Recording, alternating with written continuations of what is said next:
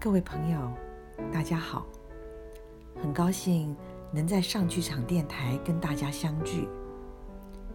每年的四月份，上剧场总是忙碌的。今年因为特殊的状况，四月份的剧场显得特别安静。前一阵子，因为居家隔离的原因，很多人必须重新调整。与他人相处的方式。最近有几位朋友跟我分享他们这段时间的生活，我觉得特别的有意思。有一位朋友平常工作很忙碌，几乎没有时间跟家人相处。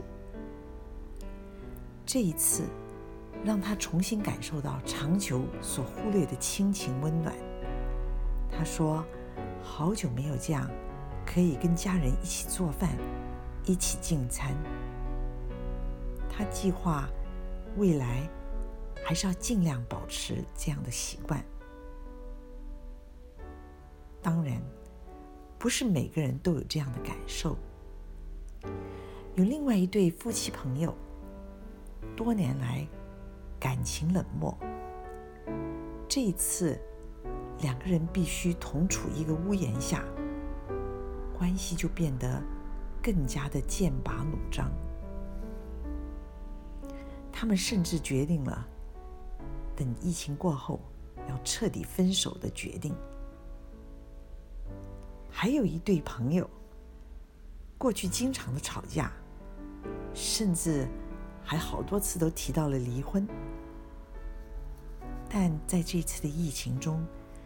他们既然产生了一种生命共同体的感觉，他们也借着这个机会重新认识了对方。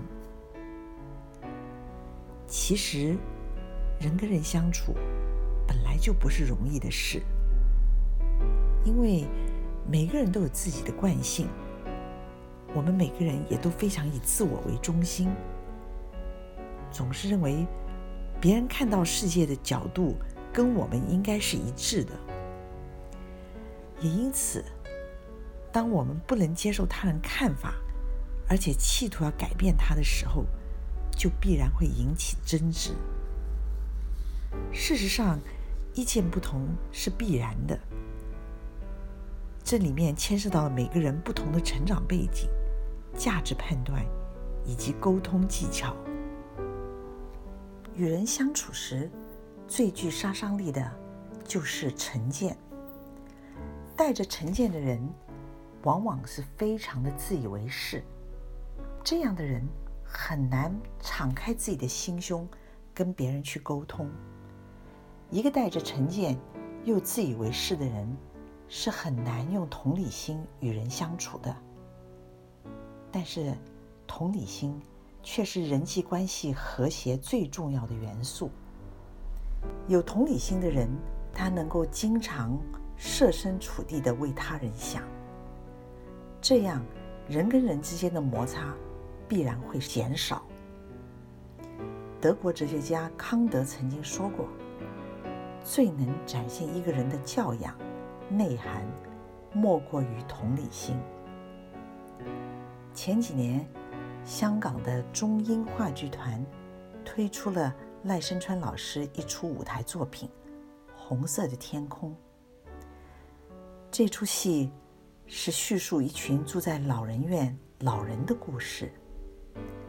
在演出的同时，主办单位定制了一套特殊的设备，让年轻的观众在看戏前先穿上。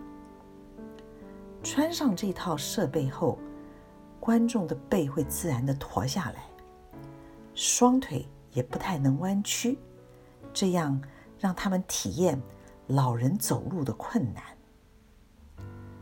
主办单位是希望观众在看戏之余，能够同时对自己生活周遭老人的身体处境有一番体验，借由这样的体验，能够让年轻人。对老年人产生一种同理心。后来，有一些年轻人告诉我，他们因为这次的看戏经验与体验，开始真正关怀生活中所见到的老人。过去，他们对一些长者行动不便没有太多的感觉，现在是能产生一种同情及理解。美国斯坦福大学著名心理学教授 Zaki 曾经说过：“拥有同理心的能力是人类沟通及形成紧密关系的关键。”在他的研究里面，他发现一个具有同理心的工作场域是一个更容易让人合作、压力更小而士气高昂的地方。除了同理心之外，与人相处有另外一个重要的原则，就是要尽量看到他人的优点。因为我们怎么看待他人，他人也会那样的看待我们。每个人都有优点与缺点。与人相处，如果只看到对方的缺点，那么彼此的关系必然很难维系。有趣的是。通常我们所以能看到他人身上的那些弱点，正是因为我们自己身上也具有同样的弱点。所以，当我们用一根指头指向他人时，请注意，有另外四根正指向自己。这也是为什么儒家教导我们“见贤思齐，见不贤内自省”。这句话说的是，当我们看到有贤德的人，我们应该学习他的优点；见到不贤德的人，我们反而应该自我反省，看看自己身上有没有同样的弱点。如果有的话，就应该把它改各位朋友，我们很高兴每星期能够在上剧场的电台。跟大家探讨生命中不同的主题。今天的节目就谈到这儿，谢谢您的收听，在此也祝您身体健康，事事如意。